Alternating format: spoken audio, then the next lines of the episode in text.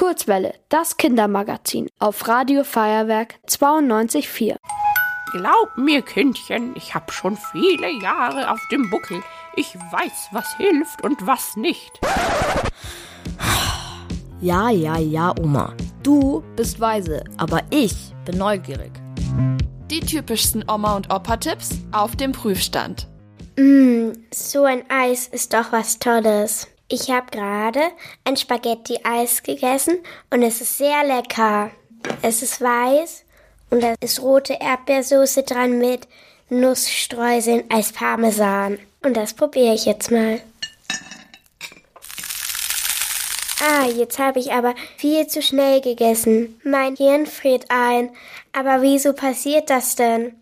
Ich frage einfach mal Dr. Johannes Sodmann. Er weiß das bestimmt. Er ist nämlich Arzt.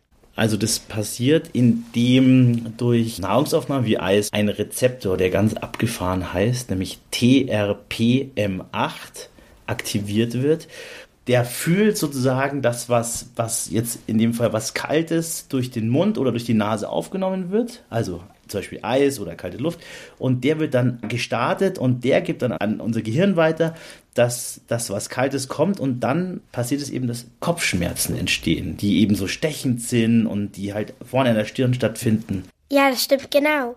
An der Stirn fühle ich den Schmerz am meisten. Wie lange dauert der Schmerz denn noch? Das ist ganz unterschiedlich. Von Sekunden über Minuten, aber es gibt auch, habe ich gestern gelesen, eine Frau, die hat, wenn sie richtig viel Eis isst, manchmal tagelang diese stechenden, unangenehmen Kopfschmerzen.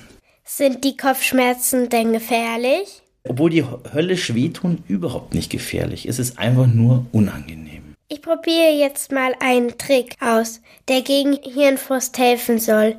Ich drehe den Löffel im Mund um, sodass das Eis unten ist. Mm -mm. Ja, noch kälter. Ich habe es jetzt ausprobiert, aber es bringt einfach nichts.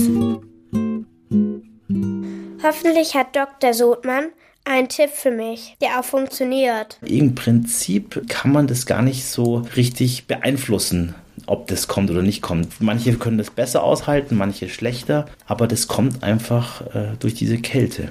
Dummerweise gibt es also gar keinen Trick, der dagegen hilft, weil wir eben alle diesen Rezeptor haben. Die einzige Lösung ist, das Eis nicht zu schnell zu essen. Ihr wollt auch ins Radio? Dann macht mit bei der Kurzwelle. Schreibt einfach eine E-Mail an radio@feuerwerk.de.